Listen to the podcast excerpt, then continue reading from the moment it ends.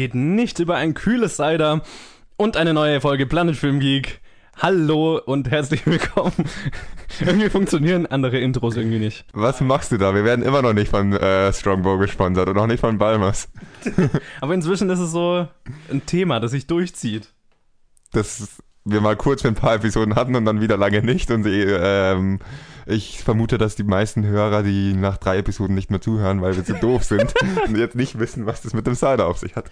Nee, ich, ich, eigentlich, ich habe mich nur gefreut, dass ich so intelligent war, Cider zu kaufen und kühl zu stellen, bis, bis wir aufnehmen. Das ja, das ist cool. Weil das ist wirklich, oh, oh, Gott, das, das war unabsichtlich. Nee, aber das ist wirklich cool. Ja, Hast du gut gemacht. Dankeschön. Ich bin übrigens der Colin. Hallo, und das ist Johannes. Ich weiß nicht, ob du dich schon vorgestellt hast. Nö, ich bin der Johannes. Hi, das ist Planet Film Geek. der Podcast für alle Filmgeeks und die, die es werden wollen. Für die Leute, die es noch nicht auswendig können. An die Leute, die es noch nicht auswendig können, an euch auch noch eine kurze Message. Normalerweise fängt es ein bisschen professioneller an als diese Episode, falls ihr diese Episode als erstes. Guck nicht so beleidigt. Aber dann äh, lass uns doch mal in den professionellen Teil gehen und erzähl mir, wie deine Woche so war. Voll krass, ich habe sogar drei Filme gesehen. What Nee. the fuck? Also ich bin ja ziemlich straight nach der letzten Aufnahme wieder weggefahren und ziemlich straight vor dieser Aufnahme genau. wiedergekommen. Äh, es ist so irgendwie, bin ich dauernd weg, aber diesmal konnte ich so einrichten, dass ich zu den Aufnahmen da bin und das ist gut. Ähm, ich habe die Filme gesehen, die wir sehen mussten, Bully Parade und ähm, Lords of Dogtown. Und dann habe ich noch Imaginarum von Nightwish gesehen. Ah. Da ich auf einem kleinen, aber feinen Festival namens Summer Breeze war, das eine Kooperation mit dem Fantasy Filmfest hat und dieser Film auf dem Festivalgelände gezeigt wurde. Sehr geil. Ja, Wer sich cool. erinnert an unsere chaotische letzte Episode, wo wir auf dem Summer Breeze waren. Ja, da haben wir von dort aufgenommen. Diesmal warst du ja nicht dabei, deswegen konnten wir es nicht machen. Betrunken war ich trotzdem. Danke für die Info. Gerne. Kein Mensch hat daran gezweifelt. Ich weiß nicht, wie ich darauf antworten soll. Nimm lieber noch einen Schluck von deinem Cider. Wie war deine Woche? Cool, ich habe vier Filme gesehen. Wow, krass. Das ist ja nur einer mehr als ich. Ja, und das, das habe ich auch nur dem Samstag letztes Wochenende so verdanken, weil ich es nicht geschafft habe, die ganze Woche irgendwas zu sehen. Und am Samstag hatte ich dann mal einen freien Tag und da habe ich zwei Filme angeschaut. Cool. Und ähm, das war Lights Out. Den habe ich mir nochmal angeschaut, sehr geiler Horrorfilm. Und äh, Lone Survivor, ein Kriegsfilm Ah ja. mit Mark Wahlberg. Äh, ganz geiler Kriegsfilm, also ganz geiler Film eigentlich, ziemlich, ziemlich intensiv. Ähm, ja, und das war's eigentlich schon. Das war die ganze Woche. Ah ja, wow, wow, wow, Moment, jetzt weiß ich, warum ich, die, warum ich so wenig Filme gesehen habe. Ich habe äh, so zwei Abende damit verbracht, äh, Marvel's Defenders anzuschauen. Die kam ja raus. Die Avengers der Marvel Netflix-Serien sozusagen. Die Serie, in der äh, Daredevil, äh, Jessica Jones, Luke Cage und Iron Fist das erste Mal zusammenkommen und ihre kleine Avengers-Gruppe formen und so. Und die waren ganz geil. Hat mich sehr unterhalten. Hat sich so ein bisschen angefühlt wie so ein äh, 90er, 80er Jahre Kung-Fu-Film die ganze Zeit. Weil viele Ninjas und irgendwie jeder kann Karate, was Jessica Jones irgendwann mal gesagt hat. Und Jessica Jones ist offiziell einer meiner neuen Lieblingscharaktere. Ähm, ja, hatte seine Ups und Downs, die Serie, aber alles in allem solide Unterhaltung. Ja, und das war's eigentlich schon. Das habe ich so diese Woche gesehen. Und dann habe ich noch einen Trailer gesehen. Ähm, ich weiß nicht, ob du den gesehen hast. Wahrscheinlich nicht. Ich, Nein. ich weiß gar nicht, warum ich jetzt mal frage. Aber äh, Molly's Game, das ist das Regiedebüt von Aaron Sorkin, dem ziemlich bekannten Drehbuchautoren, äh, hat einen Trailer bekommen. Dabei handelt es sich um eine wahre Geschichte von einer Frau, die die größten High-Stakes-Poker-Spiele in Hollywood organisiert hat für Hollywood-Stars und so weiter und dann irgendwann verhaftet wurde vom FBI. Weil illegal und so. Weil illegal und so. Das ist der beste, genaueste, der detaillierteste Grund, um jemals verhaftet zu werden, weil illegal. genau. Und äh, genau, es ist eben auch geschrieben von Aaron Sorkin, Regie von Aaron Sorkin und es, Jessica Chastain spielt die Hauptrolle, was eine ziemlich geile Kombination ist. Der Trailer sah ziemlich geil aus. Und dann habe ich natürlich die neue Game of Thrones Episode gesehen. Gerade wollte ich fragen, wie war sie? Lass mich einen Schluck von meinem Cider nehmen und dann. Boah, wenn du noch, wie oft willst du es leider noch erwähnen? Sorry, du hast mich gerade gefragt, als ich getrunken habe. Und dann starten wir Johannes Game of Thrones Minute. Nachdem du noch einen Schluck Cider genommen hast.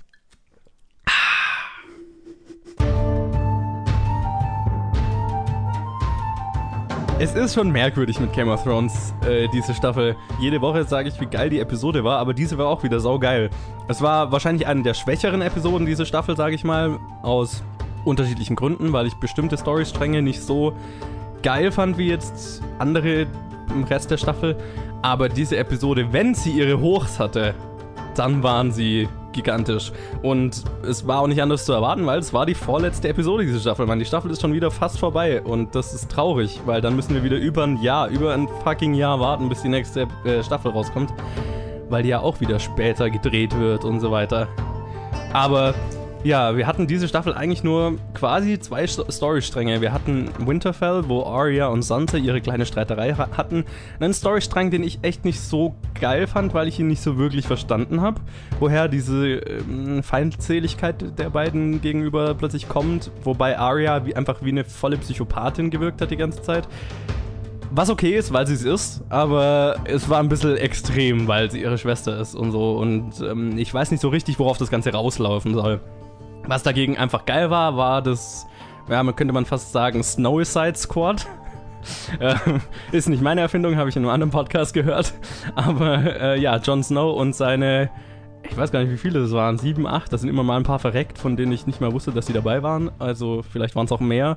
Äh, ja, die Freiwilligen des kleinen Suicide Squad, das sich hinter die Mauer begeben hat, um einen Zombie zu angeln. Und dann unter anderem von einem fucking Zombie-Bär angegriffen wurde. Coole Sache. Zombie-Bär. Ähm, fand ich geil.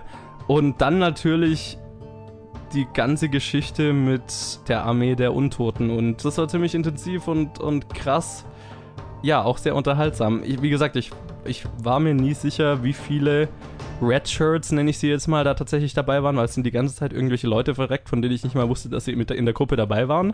Also so ein bisschen merkwürdig fand ich es jetzt, also ein bisschen, äh, naja, unübersichtlich fand ich es erzählt, aber nichtsdestotrotz war es eine verdammt geile Sequenz oder mehrere Sequenzen, weil ich meine, äh, Achtung Spoiler, aber ja, scheiß drauf.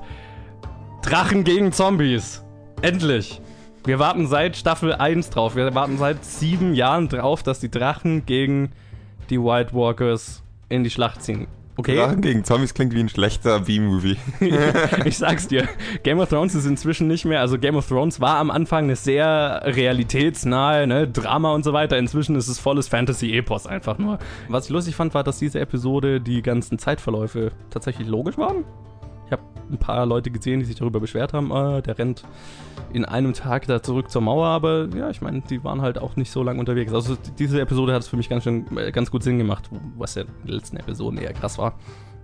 Und dann äh, ganz am Ende war ja so fast schon wieder so ein incestuöses Verhältnis, das sich da angebahnt hat, wo ich absolut nichts dagegen habe. Das ist das Lustige, was Game of Thrones mit einem macht. Man weiß, Jon Snow und Daenerys sind Tante und Neffe, was sie nicht wissen.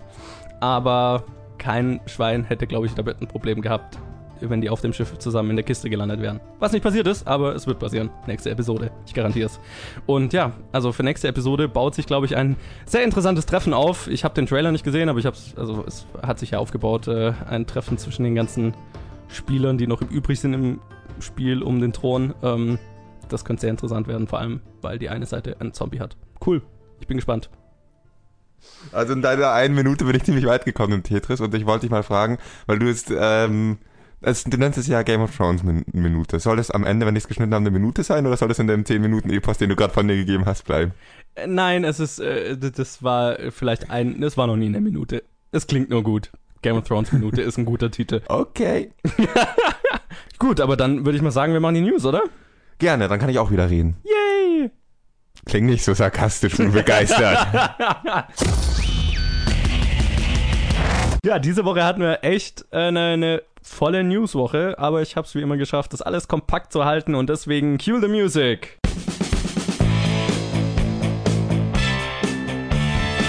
Und wir fangen mit klassischen Wonder Woman News an. Naja, klassisch, aber wir haben viele Wonder Woman News gehabt in den letzten Wochen.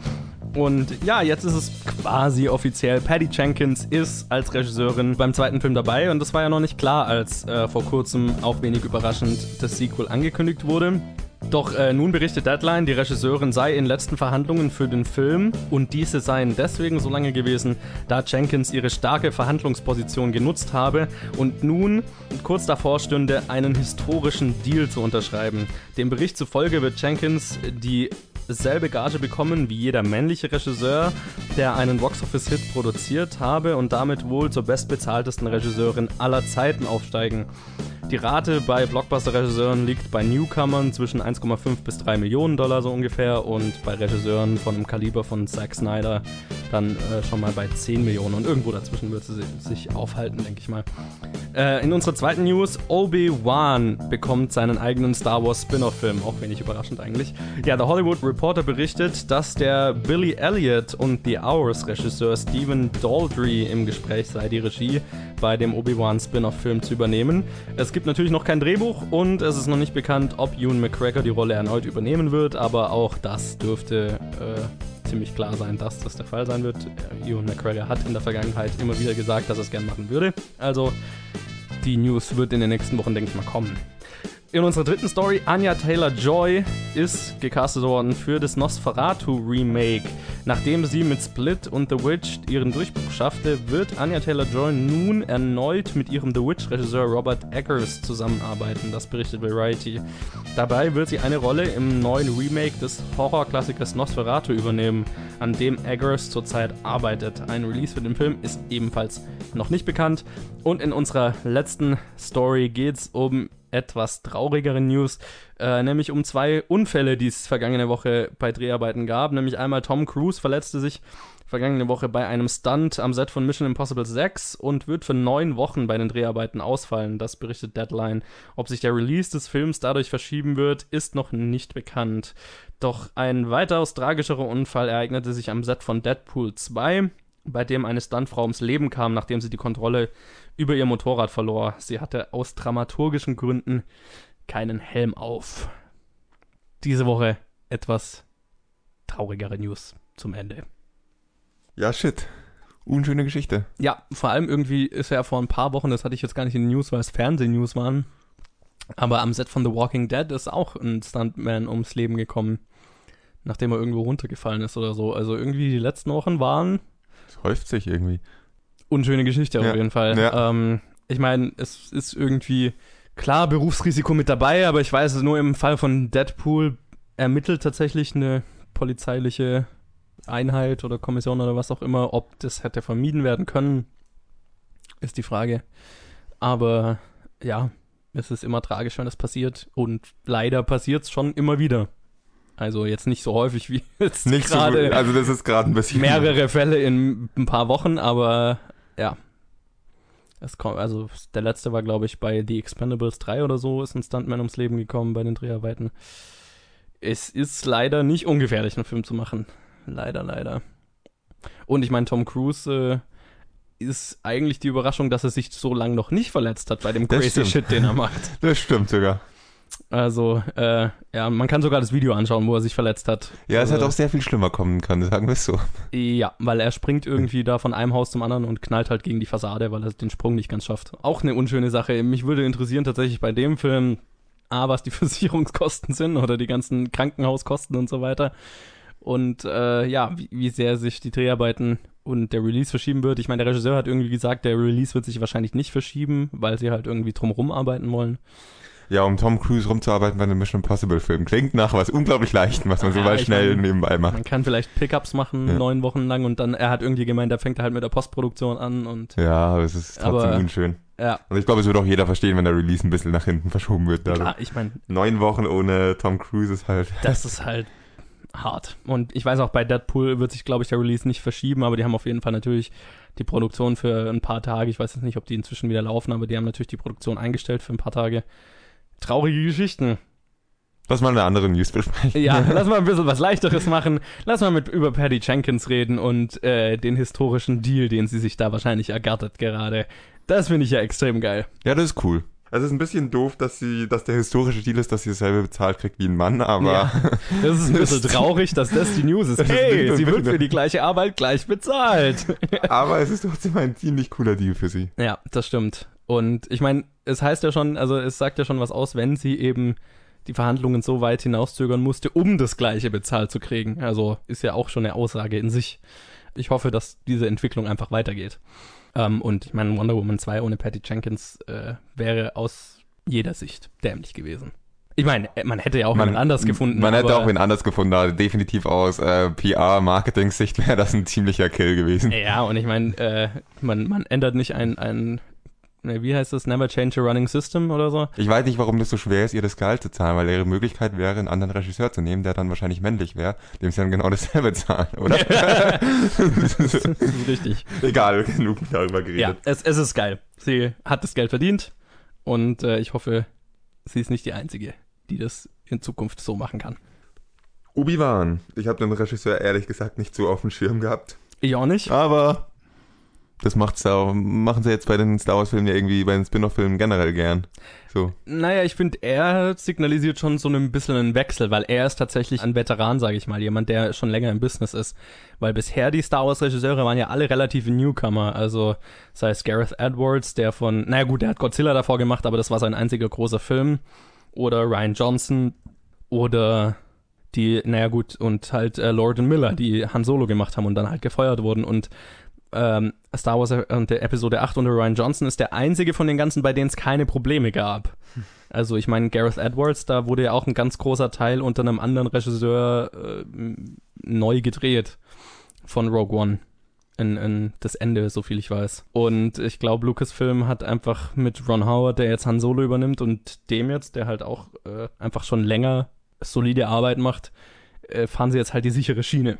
Ja, aber so einen wirklich krass großen Film hat er trotzdem noch nicht gemacht. Nö, das, Und das- ist auf das jeden Fall auch- der erste große Blockbuster. Genau, und das ist auch, worauf ich hinaus wollte, dass du immer irgendwie, dass die Regisseure mal mit Ausnahme von J.J. Abrams äh, noch nie wirklich was in, okay, in der Größe von Star Wars, auch noch nie wirklich einen großen Blockbuster gemacht haben. Ja. Aber Ich finde es eigentlich cool, dass sie es machen. Ja, finde ich auch. Das, also die, die Schiene finde ich auch gut, dass sie weitergehen oder dass sie halt ausgefallene Talente holen und nicht mal ey, jetzt mal ganz blöd gesagt. Verschrei's nicht. Sag sowas nie wieder. Okay. ich nehme das alles zurück. Ich schneid's einfach raus, dann ist das Problem. Ich, ich, ich verpieple den Namen und ihr könnt raten, welchen Regisseur Johannes gerade erwähnt hat. Er, dessen Name nicht genannt werden Genau, darf. der, dessen Name nicht genannt werden darf. Nosferatu. Haben wir schon mal drüber geredet, oder? Richtig, als das Remake angekündigt Genau. wurde. Da haben wir wahrscheinlich dieselbe Frage schon mal gestellt. Hast du den Film eigentlich gesehen? Ich habe ihn inzwischen auf Blu-ray, aber ich habe Oh. ihn noch nicht gesehen. Oh, cool, cool. Vielleicht schaue ich ihn heute Abend noch an, wer weiß. Viel Spaß. Ähm, ja, also ich finde es ja geil, dass das gemacht wird, Mhm. äh, weil ich meine, es gab anscheinend schon mal in den 70ern ein Remake. Das, davon habe ich tatsächlich noch nie was gehört. Und ähm, ich meine, das ist tatsächlich so eine Art von Film, der verkraftet guten Remake, denke ich. Einfach weil es, es ist ein Stummfilm, es ist ein Film, der, den sich kein Schwein, der nicht gerade krasser Filmfan ist, irgendwie anschauen würde noch. Mit anderen Worten, er ist einfach alt genug. er kommt aus seiner Genau, Zeit, er er, kommt aus der Zeit, aus genug. denen man die Filme remaken sollte im Gegenteil Genau, und nicht, nicht, irgendwie. die 90er-Filme oder so. Genau. Genau. Also ich finde es geil, dass Robert Eggers das macht, weil The Witch war ein einfach sehr atmosphärischer, sehr gruseliger Horrorfilm. Und ich finde es geil, dass Anya Taylor-Joy mitspielt, weil die ist definitiv eins der Nachwuchstalente, die ich momentan am spannendsten finde. Also sie war geil in Split, sie war super in The Witch. Ich weiß gar nicht, was sie sonst noch gemacht hat. Morgan hat sie gemacht.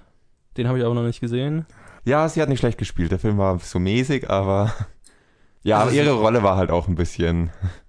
Es ist schwer, äh, als Schauspieler gut dabei zu sein, emo-mäßig im Act zu sitzen. Um es mal ganz das- extrem aber auszudrücken. gut, wenn, wenn das jemand ganz gut machen kann, dann Ja. sie, glaube ich. Ja, ja, es war nicht schlecht, aber es war so, sie kann es besser. Ja, aber ich würde dir tatsächlich, oder The Witch hast du nicht gesehen, oder? Nein. Ja, das, den würde ich dir tatsächlich mal empfehlen, weil es kein, kein üblicher Horrorfilm und sie ist extrem geil darin. Also, und Split auch. Ich weiß, hast du Split gesehen? Split habe ich gesehen. Ah, ja, da okay, war ich nur nicht, ähm, der kam raus, als ich in Australien war und ich Ja, habe ihn nachträglich deswegen. gesehen. Ja. Deswegen habe ich da meinen Senf nicht dazugeben können. ja, das waren die News.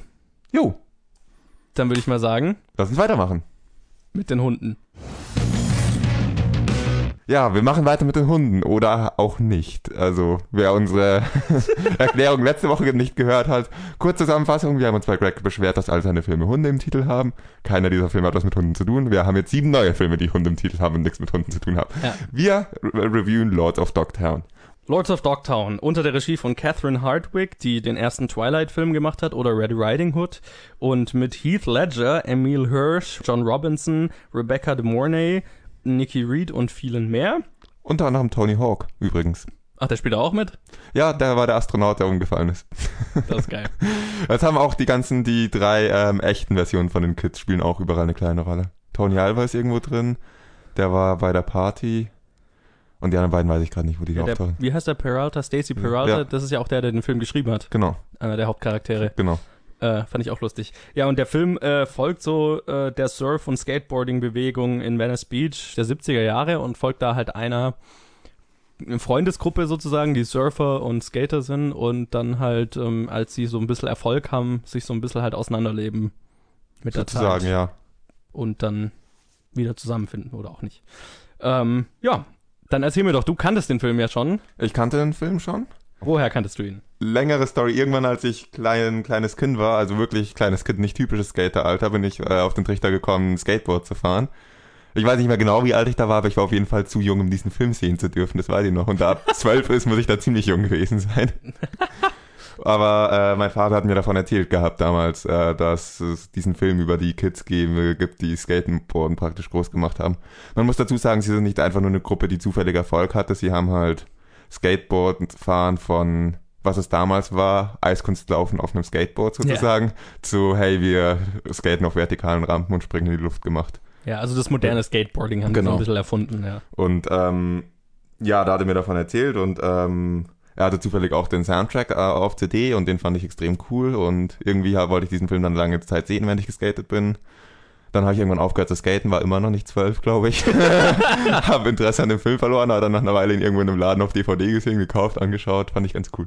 Okay. Ja, genau, daher kannte ich ihn halt schon. Da muss ich mal kurz eingrätschen. Du hast den Soundtrack erwähnt. Der Soundtrack war fucking geil. Ja.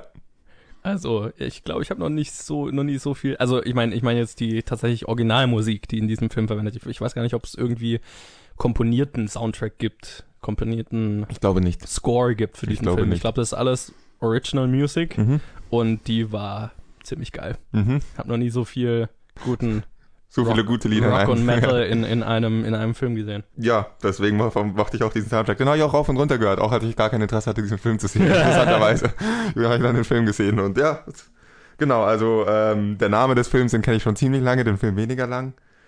Ich finde es eigentlich einen ziemlich schönen Film. Mhm. Also es gibt viel, was man daran aussetzen kann, das werde ich auch nachher noch zu Genüge tun, aber erstmal interessiert dich als jemand, der noch nie vorher von dem Film gehört hatte, wie ging es dir damit? Ja, ich hatte am Anfang so ein bisschen Probleme, in den Film reinzukommen. Der hat so ein bisschen lang gebraucht, um irgendwo hinzukommen. Aber am Ende ähm, hatte ich sehr viel Spaß mit dem Film, muss ich sagen. Ich habe lustigerweise, ich habe ich hab die ganze Zeit gedacht, er spielt in Australien. Und ich weiß nicht warum. Aber ich bin immer wieder, muss mich immer wieder dran erinnern, Moment, das ist gar nicht Australien. Und ich komme ums Verrecken nicht drauf, warum ich die ganze Zeit gedacht habe, der spielt in Australien. Vielleicht liegt es einfach nur dran, weil der, weil du den schon kanntest oder so und ich den dann automatisch damit verbunden. Weil es um Ich weiß Surfer geht nicht. vielleicht? Ja, oder weil das Surfen, weil ich Surfen mit Australien verbinde, ich weiß es nicht. Auf jeden Fall musste ich mich die ganze Zeit erinnern. Oder weil wieder Heath so, Ledger mitspielt? Ich weiß es nicht. aus irgendeinem Grund habe ich auf jeden Fall immer wieder gedacht, der spielt in Australien, musste mich immer wieder dran erinnern, hey, das ist gar nicht Australien, das ist äh, Kalifornien. Aber nee, am Ende fand ich es eine sehr süße Geschichte eigentlich. Also eine, es ist so ein bisschen eine klassische Geschichte von einer Gruppe von Freunden, die halt eine gemeinsame Passion haben und dann hat halt einer oder zwei mehr Erfolg darin als andere. Und dann hast du Neid und dann hast du alles, was dabei mitspielt und Konkurrenz und so weiter. Und die Gruppe lebt sich so ein bisschen auseinander aus ganz unterschiedlichen Gründen. Und am Ende finden sie vielleicht wieder so ein bisschen zusammen. Und auf ihre Art und auf ihre jeder auf seine Art und Weise und ähm, diese ganze Geschichte fand ich sehr schön. Ich meine, der Film ist schon sehr stark an dieser Skaterkultur ausgelegt, von der ich keine Ahnung habe. Deswegen gab es auch immer wieder Stellen, wo ich einfach nicht mitgekommen bin oder wo ich mir gedacht habe, okay, ich weiß jetzt nicht so richtig, was hier gerade passiert. Aber okay, da, damit habe ich kein Problem. das, das war auch der Grund, warum ich am Anfang so ein bisschen lang gebraucht habe, um reinzukommen. Einfach, äh, weil, weil mir die ganze Kultur so unbekannt war. Aber ich meine, man kommt dann schon rein. Und dann sind die Charaktere an sich ja ziemlich cool.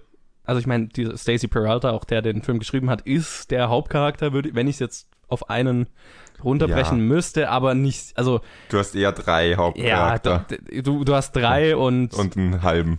ja, und, und du hast, aber du hast keinem, du hast nie einen Charakter, den du jetzt wirklich folgst die ganze Zeit, sondern es ist mehr so, es ist nicht unbedingt aus der Sicht von einem erzählt, sondern halt, du, du erlebst mehr mit, sag ich mal. Kann man sich jetzt drüber streiten, ähm, hat bei mir dann eben dazu geführt, dass es ein bisschen, dass ich echt ein gutes Stück gebraucht habe, bis ich wirklich dabei war. Aber dann, als, als mir klar war, wohin, wohin der Film will und was die Geschichte an sich ist, dann fand ich sie sehr schön. Ich verstehe voll, was du meinst. Also ich verstehe auch voll, warum du meinst, du kommst in diesen Film schwer rein. Werde ich auch gleich nachher dazu noch mal was sagen, aber ich will jetzt kurz auf das, äh, was du meintest, äh, erzählen aus unterschiedlichen Perspektiven heraus. Das fand ich ziemlich cool an diesem Film. Weil du hast halt diese drei Freunde, die sich auseinanderleben, nicht erst als sie, also zu, eigentlich schon hauptsächlich, wenn sie plötzlich alle drei zufällig erfolgreich werden. Ja. Sondern ähm, es fängt halt schon davor ein bisschen an. So diese, diesen Neid, dann kommt da irgendwie ein Mädel mit rein, dann hat der eine Stimmt, irgendwie.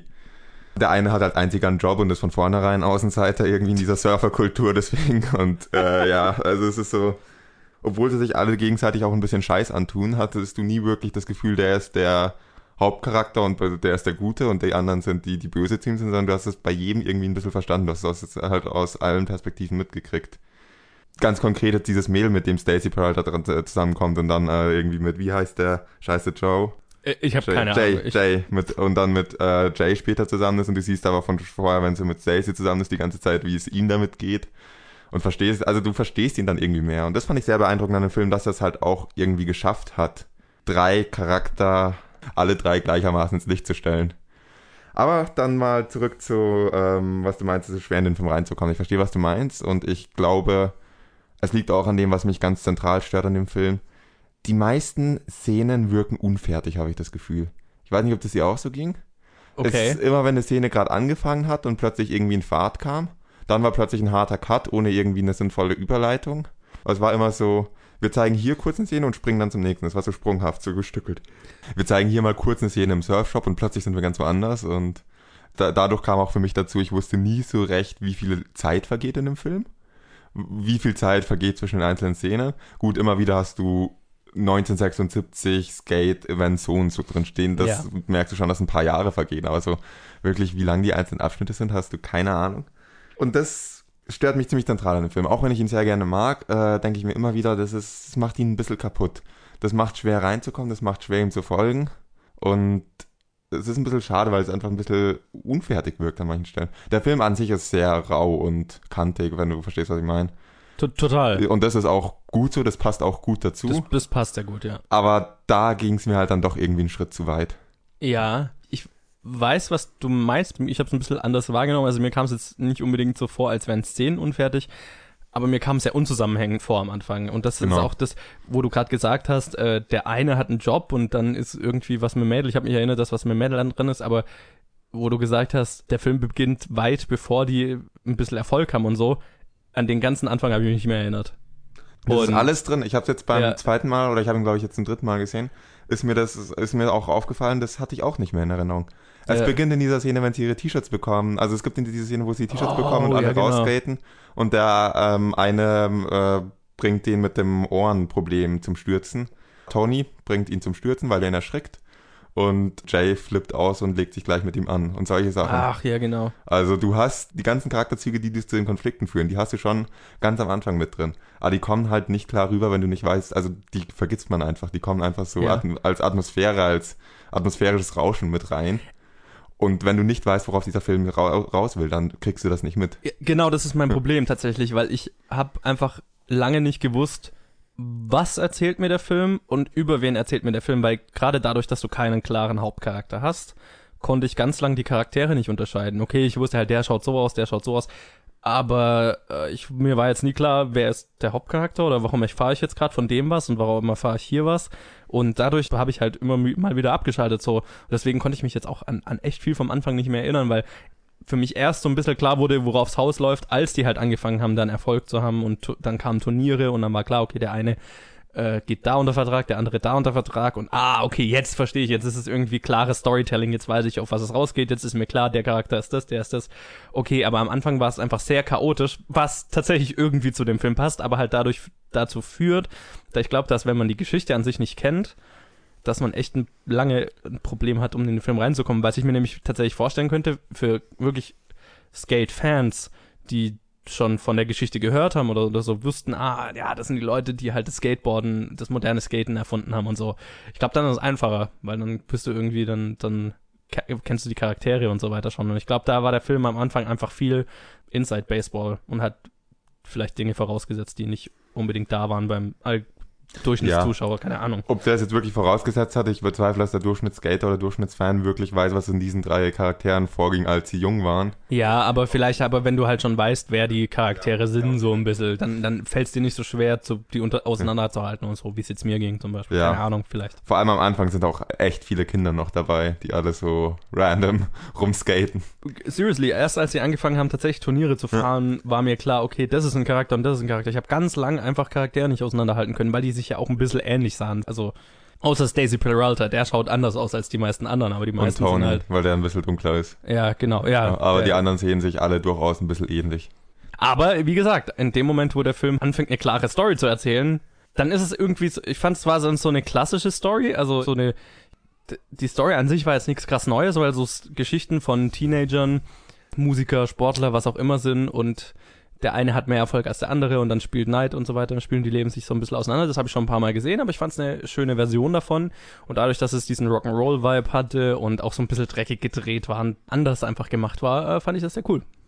Ich finde es fast schade, wie sehr der Anfang von diesem Film dadurch runtergeht. Weil Ja. mir ging es beim ersten Mal anschauen auch ein bisschen so. Und äh, jetzt beim späteren Anschauen finde ich den Anfang sehr viel interessanter als das Ende, weil das Ende hast du halt schon ganz oft gesehen. Mhm, Und am das Anfang stimmt. hast du einfach so verrückte Ideen, die die Kids haben, dass sie einfach mal.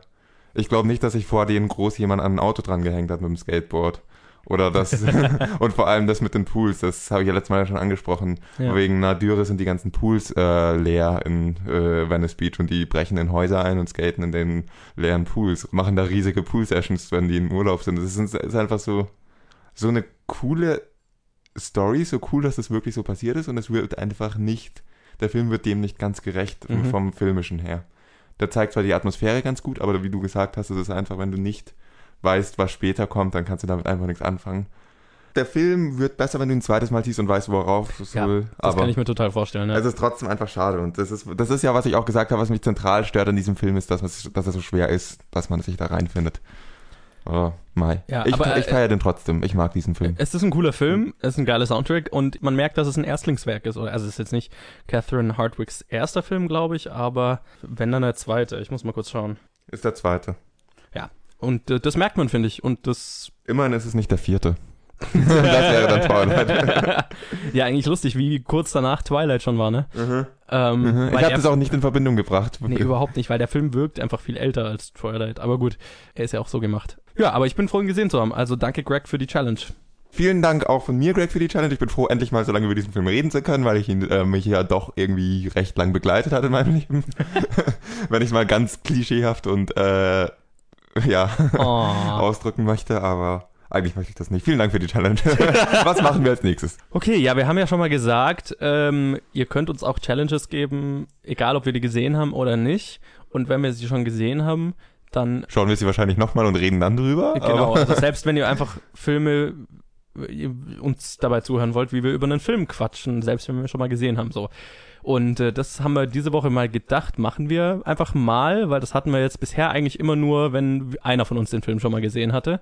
ja, ich glaube, wir hatten noch nie, dass wir beide den Film schon kannten. Genau. Und jetzt haben wir diese Woche tatsächlich, äh, äh, hat uns äh, Sebastian auf Facebook geschrieben, er hätte gerne, obwohl wir den Film wahrscheinlich schon gesehen haben, dass wir das Leben des Brian besprechen, Life of Brian, was ja ein ziemlicher Klassiker ist. Und jetzt haben wir uns einfach mal gedacht, ja, warum nicht? Äh, Okay, deswegen, weil ich morgen wieder weg bin und am Tag vor der nächsten Aufnahme zurückkomme. Co- Colin hat wenig Zeit, das ist auch ein Grund, aber äh, ja, warum nicht einfach mal einen Film besprechen? Also ich, wir beide haben jetzt, glaube ich, noch nie ausführlich über Life of Brian geredet, so Wir haben ihn immer mal wieder erwähnt. Deswegen, äh, wir, sind- wir sind beide Fans, ich glaube, das kann man schon mal sagen. Ja. Das auf jeden Fall. Deswegen, äh, ja, ich glaube, das könnte, könnte eine ganz lustige Diskussion werden mit sehr vielen Zitaten. Trinkspiel für nächste Woche. Bei jedem Zitat müsst ihr trinken. Ja, genau. Also, ja, Life of Brian. Nächste Woche in der Challenge. Dann lass uns mal weitermachen mit ähm, einer, einer schlechteren Version von Life of Brian. Kann man so. Ich wüsste nicht, was die zwei Filme zusammen äh, äh, gemeinsam Sie haben. sind beide eine Sketch-Sammlung eigentlich. Naja, die eine ist mehr.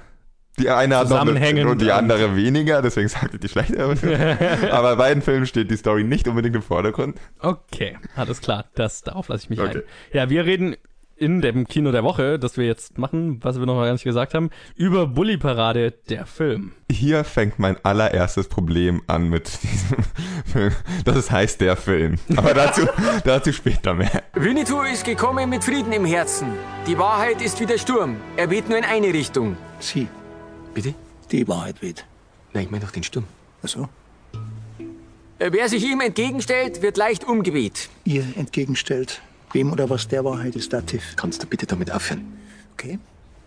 Winnetou hat einen Traum. Ich will es nicht in der dritten Person machen, das ist unpersönlich. Bully Parade, der Film, ist unter der Regie von Michael Bully Herbig, der Shoot is Manitou, Traum to Surprise und so weiter gemacht hat. Und er spielt natürlich auch mit. Und außer ihm noch Rick Cavanian, Christian Dramitz, Guy Dumont, Cornelia Ivankan und Jasmin Lord und viele mehr. Und der Film hat keine Story, es ist ein, an, ein klassischer Anthologiefilm, also eine, ein, naja, ein Film mit mehr aus, bestehend aus mehreren Kurzfilmen. Ich meine, das gibt zum Beispiel im Horrorgenre, gibt es ganz oft, ähm, was ich ziemlich cool finde. So mit Comedy, Das gibt's auch ziemlich oft und normalerweise gibt es im Fernsehen. das stimmt. Und ich meine, die Bully-Parade ist ja tatsächlich Bullys Fernsehshow, die jetzt, glaube ich, 20. Jubiläum hat dieses Jahr, was der Grund für den Film ist. Der Film wurde jetzt als Jubiläumsversion der Show quasi veröffentlicht, was für mich dann plötzlich mehr Sinn ergibt, warum man diesen Film macht. Und das ist halt einfach, ja, eigentlich zusammenhangslose Sketche aneinandergereiht. Colin, fang doch mal an. Ja, also ich weiß nicht, ich glaube, ich habe mich schon öfters, äh, habe schon öfters in diesem Podcast Stellung zu Traumschiff Surprise oder Shoot des Manitou äh, bezogen. Und wenn nicht, mache ich es auch nochmal gerne. Ich finde diese beiden Filme wirklich witzig. Großteils witzig. Es gibt Stellen, die sind weniger witzig und die sind sehr deutsch und flach und bla bla bla. Ja. Aber so im Großen und Ganzen finde ich sie witzig und gut. Ja, mit Bully Parade ist es weniger so der Fall. Also ich muss sagen, ich war unterhalten. Stellenweise gut unterhalten, stellenweise weniger gut. Der Film ist schon witzig. Es sind schon witzige Leute und es sind gute Lacher in diesem Film dabei. Aber wie ich vorher sagte, das Problem ist für mich, dass es der Film heißt und dass es im Kino läuft, weil es ist einfach kein Film. Es hat absolut keine Story und es sind einfach nur Sketche aneinandergereiht. Und das kann man machen und das hat Meaning of Life ja auch so gemacht. Für mich ist halt der Knackpunkt, das ist halt nicht gut genug. es ist einfach, es fühlt sich wirklich an, als würde man eine sehr lange Fernsehschau auf großer Leinwand sehen. Vor allem diesen äh, Erzähler, also es sind fünf Sketche, Ah, fünf, sechs, sowas. irgendwie sowas, die alle irgendwie pseudo verbunden, verbunden werden durch einen Erzähler, der übrigens sagt, ach ja, übrigens, das gab's auch noch, sozusagen. Und es war für mich so gezwungen, wir müssen jetzt, eigentlich, wenn wir jetzt Fernsehen scha- schauen würden, dann würde jetzt ein Trainer kommen, dann sind wir einfach in einem anderen Setting. Es kam mir wirklich vor wie eine Fernsehschau, Punkt. Das hätte, das hätte doch sein sollen. Aber so als Kinofilm hat es einfach für mich nicht so ganz funktioniert. Ich muss aber sagen, teilweise war ich gut unterhalten. Es gibt diesen DDR-Sketch, äh, zurück in die Zukunft, zurück in die DDR-Sketch, den fand ich richtig witzig. Das war wahrscheinlich auch mein Favorite, Ja. ja. Und der Schuh des Manitou, äh, Abklatsch war witzig. Und äh, dann ging es aber ziemlich bergab, muss ich sagen. Und vor allem von Traumschiff Surprise, Dings war ich sehr enttäuscht. Das war sehr, oh Gott, oh Gott. Der Film fing gut an, ließ stark nach und endete noch schlimmer. Wie ging's dir damit? Er war nicht furchtbar.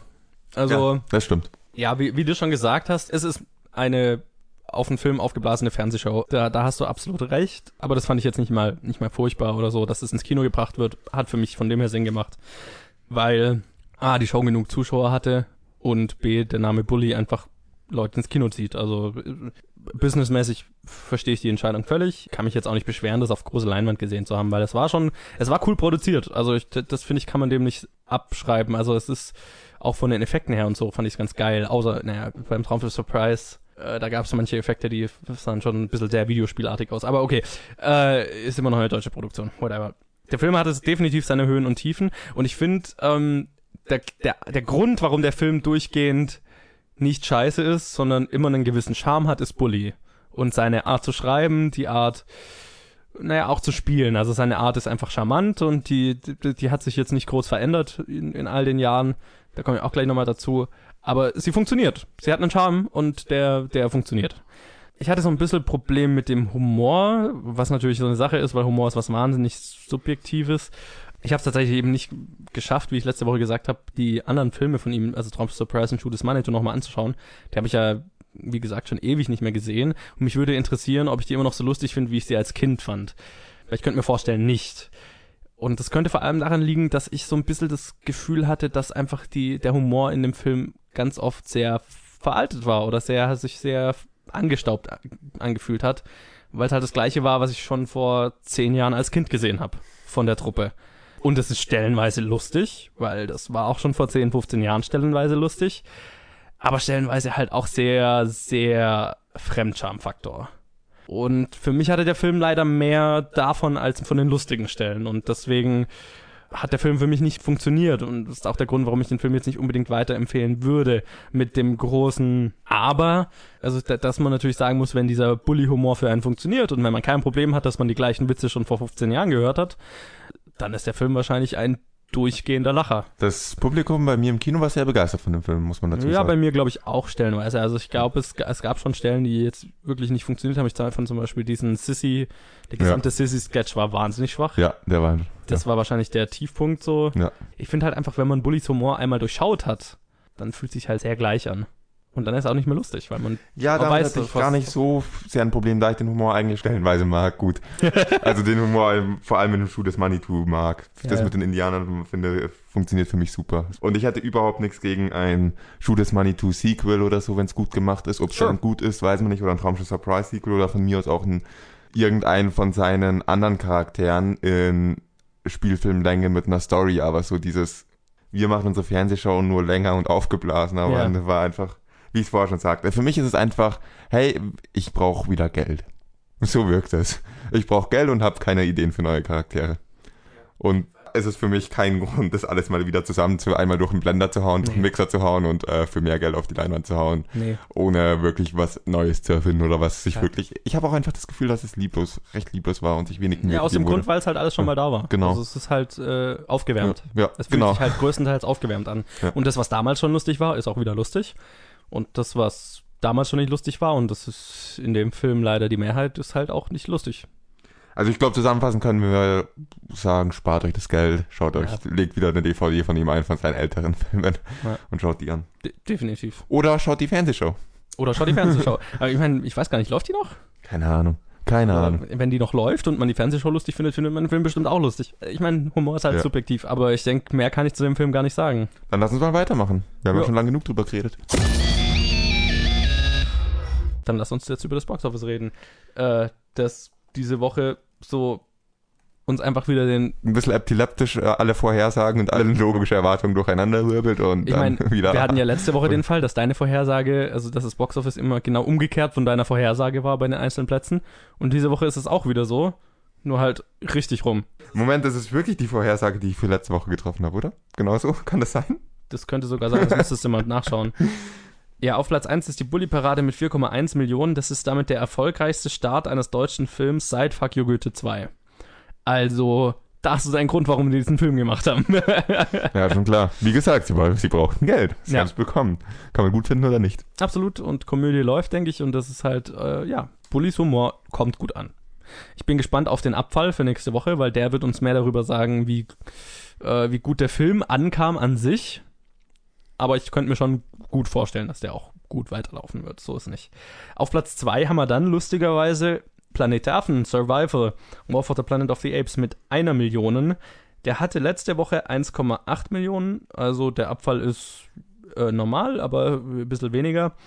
Was lustig ist, ist nämlich jetzt, dass auf Platz 3 in seiner siebten Woche ich einfach unverbesserlich 3 ist mit 850.000. Der hatte letzte Woche 1,8 Millionen und hatte ja, wenn ich mich recht erinnere, kaum einen Abfall und hat dafür diese Woche einen ziemlich großen im Verhältnis. Sind, der hatte ja drei Wochen oder so keinen Abfall. Sind irgendwo Ferien zu Ende oder? ich glaube, dass tatsächlich, dass die Bully-Parade viel von dem gezogen Ja, okay, hat. das stimmt wahrscheinlich. weil das das stimmt wahrscheinlich. Publikum, also das überschneidet sich. das überschneidet sich in dem Fall, glaube ich, ziemlich viel. Während bei Planet der Affen wahrscheinlich eher weniger. Also das kann ich mir tatsächlich gut vorstellen.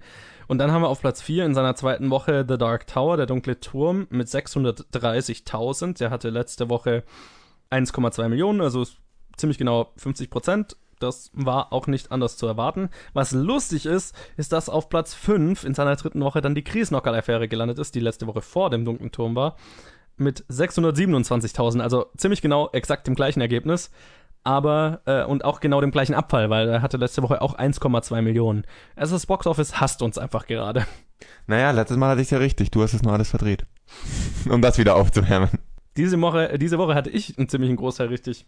Nur halt alles verdreht. Ja, bei dir sind die Zahlen nicht gleich, sondern es ist wirklich eindeutig. okay. ich denke, ab jetzt ist es wahrscheinlich leichter vorherzusagen. Wenn sich jetzt wieder eingependelt hat, hoffe ich. Das hat sich nie eingependelt. Deutsche Einspielergebnisse sind komisch. Ja, es ist. Oder wir sind unfähig. Ich glaube eher letzteres. und, und es ist tatsächlich einfach schwieriger vorherzusagen. Na, weil die Beträge einfach nicht die gleichen Höhen haben wie jetzt in den USA, wo es echt einfacher ist. Aber das war auf jeden Fall das Boxoffice diese Woche. Was kommt denn nächste Woche raus, Johannes? Heute meinst du? Heute.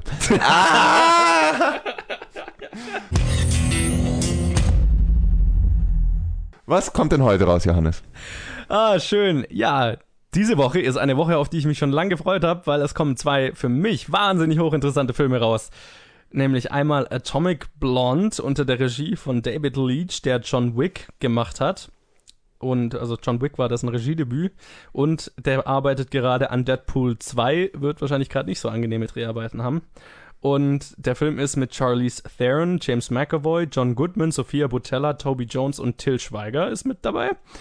Und der handelt von einer MI6-Agentin, glaube ich, ist es, glaube ich, MI6, im, naja, im Kalten Krieg, die nach Berlin geschickt wird, um, glaube ich, einen Doppelagenten aufzutreiben oder so. So genau habe ich mich nicht informiert, weil ich nicht so viel wissen wollte. Ja, und deswegen äh, in Berlin hängt anscheinend auch Til Schweiger rum. Also spielt größtenteils in Berlin, zur Zeit, wo die Mauer stand. Und es schaut einfach nach einem, naja, ein bisschen anderen, aber weiblichen John Wick aus. Und da bin ich sehr drauf gespannt, weil ich liebe Charlize Theron und wenn Charlie Theron in einem Film äh, auf die Kacke haut, dann bin ich sofort dabei.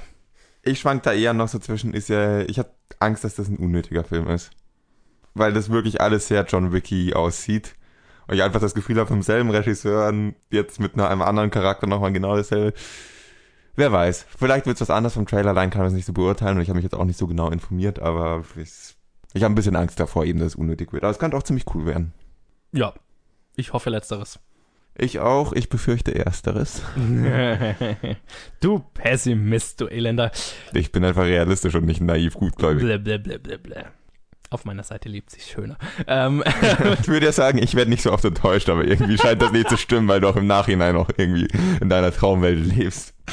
okay, ich lasse das mal unkommentiert. Weil der andere Film, der rauskommt, ist einer, auf den ich mich auch schon eine ganze Weile freue, nämlich Annabelle 2 oder Annabelle Creation im Original unter der Regie von David F. Sandberg, der Lights Out gemacht hat, den ich gerade erst geschaut habe. Das war dessen Regiedebüt. Und es spielen mit Miranda Otto, was ich saugeil finde, weil ich nicht weiß, was die seither der Ringe gemacht hat. Und Samara Lee, Anthony LaPaglia oder so und Brad Greenquist. Und das ist das Sequel zum ersten Spin-off des Conjuring-Franchises, nämlich Annabelle, also der Film Annabelle, wo es sich um die gruselige Annabelle-Puppe aus äh, Conjuring dreht, aus The Conjuring. Und in dem Film, der Film ist quasi mehr ein Prequel zu, zu der Puppe, nämlich der erzählt, wie die Puppe entstanden ist und so. Und der erste Annabelle-Film war ziemlich scheiße. Äh, hat mich ziemlich enttäuscht und deswegen bin ich sehr gespannt, was David F. Sandberg daraus machen kann, weil Lights Out war ein ziemlich geiler Horrorfilm. Das, und deswegen fand ich es ziemlich geil, dass er für dieses Projekt engagiert wurde. Und ich bin sehr gespannt, was er aus diesem Franchise noch rausholen kann. Und ich bin ja ein großer Horrorfan, brauche ich nicht immer sagen. Ähm, und gruselige Puppen schaue ich mir gerne an. Also, sie hat übrigens seit Herr der Ringe 14 Filme, 6 äh, Fernsehserien und 4 Fernsehfilme gemacht. Ja, ich dachte schon, irgendwo habe ich den mal gesehen, aber es war mir jetzt nicht wirklich auf dem Schirm. Ich weiß nicht, warum ich das gerade gezählt habe. Ich hatte gerade Lust drauf und es hat nichts mit Annabelle zu tun, aber auch sonst habe ich nicht viel mit Annabelle zu tun oder mit dem ganzen Conjuring-Franchise, deswegen habe ich dazu absolut nichts zu sagen. Was kommt denn noch raus? Okay. Ja, die Filme, die sonst noch rauskommen, unter anderem ein weiterer kleiner Animationsfilm, Happy Family heißt der, von Holger Tappe. Und der läuft in vielen Kinos. Deswegen sollte der auf jeden Fall erwähnt werden. Aber Bigfoot Junior, der letzte Woche rauskam, ist ja auch nicht in den Top 5 gelandet, trotz 630.000, Platz 5. Also, naja, was der wohl machen wird. Außerdem kommt raus Tulpenfieber von Justin Chadwick mit Alicia Vikander und Christoph Waltz. Den finde ich tatsächlich sehr interessant. Vielleicht schaffe ich es tatsächlich mal ein bisschen mehr Filme zu sehen. Den will ich auch gern sehen, aber ich bezweifle, dass ich es schaffe. Ja, bei dir ist Ja. es wahrscheinlich eher schwierig. Ich schaue den dann für die Woche drauf an und sage dann die Woche drauf, hey, ich war im Kino. ja, genau. Außerdem kommt noch raus Hampstead Park, Aussicht auf Liebe. von Joel Hopkins äh, und das spielt mit Diane Keaton. Der ist jetzt, glaube ich, eher nicht so meins, aber ja, warum nicht? Und äh, eine Sache, die ich sehr geil finde, auf die ich mich sehr freue, ist, dass Terminator 2 Judgment Day ein Re-Release in 3D bekommt. Ich glaube, äh, ich weiß nicht, ob es Unnötig. ich weiß nicht, ob es für eine Woche ist oder für, nur für einen Tag, äh, aber da den will ich mir auf jeden Fall anschauen, weil äh, Terminator 2 im Kino zu sehen, das lasse ich mir nicht entgehen. In nachkonvertierten 3D. Wirklich? Du willst das unterstützen? Äh, du, wenn es gut gemacht ist. Gut. Ich bin schwer gespannt drauf. Und ist mir scheißegal, ob das 3D gut ist oder nicht, aber ich habe Terminator 2 noch nie im Kino gesehen und Terminator 2 ist ja ohne Frage einer der besten Actionfilme überhaupt. Ist wahrscheinlich ein perfekter Actionfilm. Also, das lasse ich mir auf jeden Fall nicht entgehen, den im Kino zu sehen. Dann wünsche ich dir viel Spaß. Oh, das werde ich haben. Ja, aber das ist, was so rauskommt. Ähm, dann würde ich auch mal sagen, lass uns mal eine Vorhersage treffen und dadurch ist, Wer hat eigentlich gewonnen? Also Ja, hier steht in deinem Konzept, unentschieden gewinnt mit 1 aus 5 Richtigen. Ah ja, genau, der Unentschieden hat gewonnen. Ja. Äh, ja. Dann soll der jetzt bitte auch anfangen mit seiner Vorhersage. Okay. Verdammt, ich habe das Schere, Stein, Papier mit einem Brunnen gewonnen und äh, muss jetzt anfangen. Ich weiß nicht, ob das es wert war oder. Bully Parade auf Platz 1, äh, Atomic Blonde auf Platz 2, Annabelle auf Platz 3. Ja, dann schätze ich mal Affen auf Platz 4 und Minions, also ich einfach unverbesserlich auf Platz 5. Das ist genau, was ich sagen wollte. Dankeschön. Gern geschehen. Gut, dass ich den Brunnen gemacht habe, oder? Ja, okay, also ich meine, die Bully-Parade bleibt auf jeden Fall auf Platz 1, da stimme ich dir zu. Ich denke tatsächlich, dass Annabelle und Atomic Blonde ziemlich genau auf dem gleichen Niveau sein könnten. Boah, es tut mir weh. Aber ich sag mal Annabelle auf Platz 2, Atomic Blonde auf Platz 3, Planet der Affen auf Platz 4 und ich einfach unverbesserlich auf Platz 5. Okay, alles klar. Das ist realistischer, als dass Atomic Blonde oder Annabelle unter der Million liegen. Gibt's da gar nicht mehr so viel zu tun, oder? Nö. Ich muss dich nur noch zerstören in einem kleinen feinen Spiel. Schauen Ja, wir okay. mal. Nee, das war, das war nächste Woche, stimmt. Ich war voreilig. Ich meine, also, du kannst es schnell erraten, das ist, was du tun kannst. Werde ich tun. Also, wir machen die beiden Movie-Synopsis. Äh, Johannes wird einen Film so schlecht wie möglich zusammenfassen und ich werde ihn gleich erraten.